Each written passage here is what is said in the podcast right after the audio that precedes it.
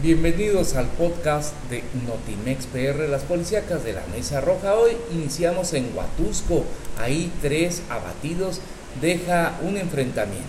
Así es, luego de este ataque que vieron en video, eh, un ataque armado contra la base de esta corporación en la calle Prolongación 3 Poniente, fue implementado un operativo de búsqueda que terminó con tres personas abatidas en este sentido en la carretera Chavaxtla, elementos detectaron la camioneta Nissan X-Trail gris sin placas. Los ocupantes intentaron escapar, por lo que inició la persecución y hubo un intercambio de disparos. Dos hombres y una mujer fueron abatidos. En la unidad había un fusil AK-47 con un cargador y una pistola tipo escuadra. Y bueno, de esta manera inició el infierno allá en esta zona centro del estado de Veracruz. Y mientras tanto, en Córdoba, cuatro policías muertos dejaron las balaceras allá en Córdoba, Veracruz, en dos hechos distintos, luego de que sujetos armados dispararon contra una torre de vigilancia de la Policía Municipal de Córdoba y una patrulla de la misma corporación. Fuentes de la Secretaría de Seguridad Pública Estatal confirmó que el ataque fue directo al mando único.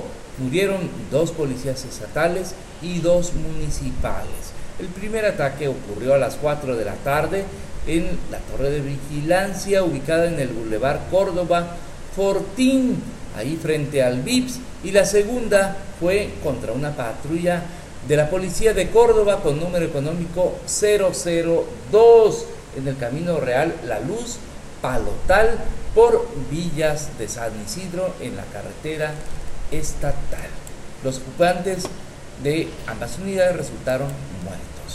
Vamos a cambiar de, nota ahora en Ciudad Mendoza, donde continúan los asaltos, pero también levantan a una joven mujer allá en Ciudad Mendoza. Así es, la noche del domingo vecinos de la colonia Unión y Progreso reportaron una situación de riesgo en la entrada de Río Blanco y presuntamente unos jóvenes fueron asaltados, les despojaron sus objetos de valor, además de llevarse a una joven mujer, uno de ellos se resistió y fue baleado y bueno, pues esta joven que los acompañaba, acompañaba fue privada de su libertad y se dieron a la fuga tras cometer este delito. Hasta el momento no hay información sobre la mujer que se llevaron.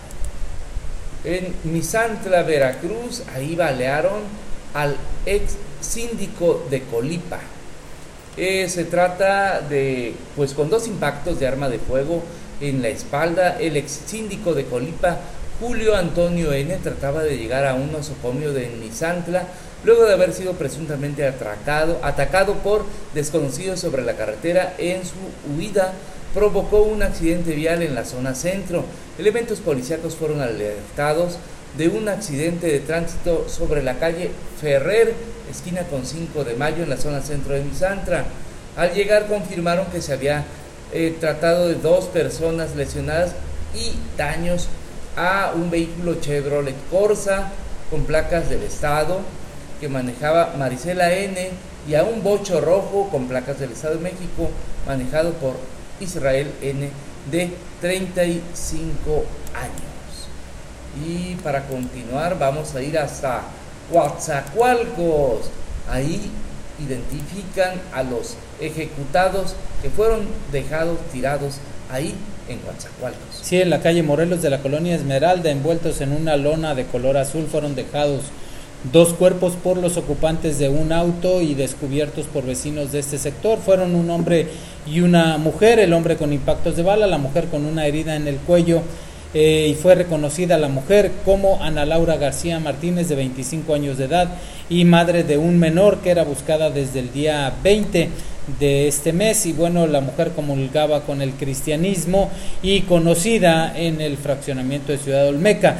El hombre con el que apareció Armando Navarro López de 25 años conocido en redes sociales como el Chaparro Zorc fueron los que tiraron en esta en este camino de Coatzacoalcos Ahora vámonos hasta Jalapa, Veracruz. Encuentran el cuerpo de una mujer, al parecer fue levantada en la colonia Zapata de Jalapa, Veracruz. Y esto, bueno, esta mañana encontraron los restos de quien hasta el momento se cree corresponden a una mujer que habría sido levantada en la colonia Zapata el día de ayer en la calle Manuel González, esquina con Durazno de la colonia Portón Colorado, derivado de una llamada al 911. Fue reportado este hallazgo y atendido por elementos de la Secretaría de Seguridad Pública. Se sabe que esa persona fue secuestrada en su propia camioneta, una Nissan Armada, placas YKX1355, que hasta el momento no ha sido localizada. Se desconoce el móvil del el crimen. Y vamos a continuar, pero ahora hasta Playa Vicente, ahí aparece una megafosa. Así es, trasciende la aparición de una megafosa clandestina con un sinnúmero de restos humanos muy cerca de la cabecera municipal de Playa Vicente y bueno, el día de ayer la Fuerza Civil llegó a un rancho muy cercano a la carretera Nigromante en un punto conocido, este Nigromante, en donde aparecieron los entierros humanos que seguramente arrojarán a la luz pues decenas de personas desaparecidas a manos de la delincuencia en Playa Vicente, Abasolo del Valle, Isla Rodríguez Clara y Xochiapan, que son los municipios a la redonda. Y para continuar con más información policíaca, arrojan un cadáver maniatado en camino de Martínez de la Torre. Atado y en estado de putrefacción fue encontrado el cuerpo de una persona del sexo masculino en una parcela ubicada en el Camino Viejo a Cartago. El hallazgo se dio esta mañana cuando trabajadores del campo se llevaron tremendo susto al encontrar el cuerpo de una persona sin vida y atada. Eh, pues hicieron mención sus trabajadores de que el cuerpo se encontraba atado y muy, muy apestoso debido al avanzado estado de putrefacción, por lo que se deduce que esa persona fue ejecutada hace algunos días. Hasta el momento se encuentra en calidad de desconocido. En Papantla de Olarte, Veracruz, localizan el cadáver de una mujer.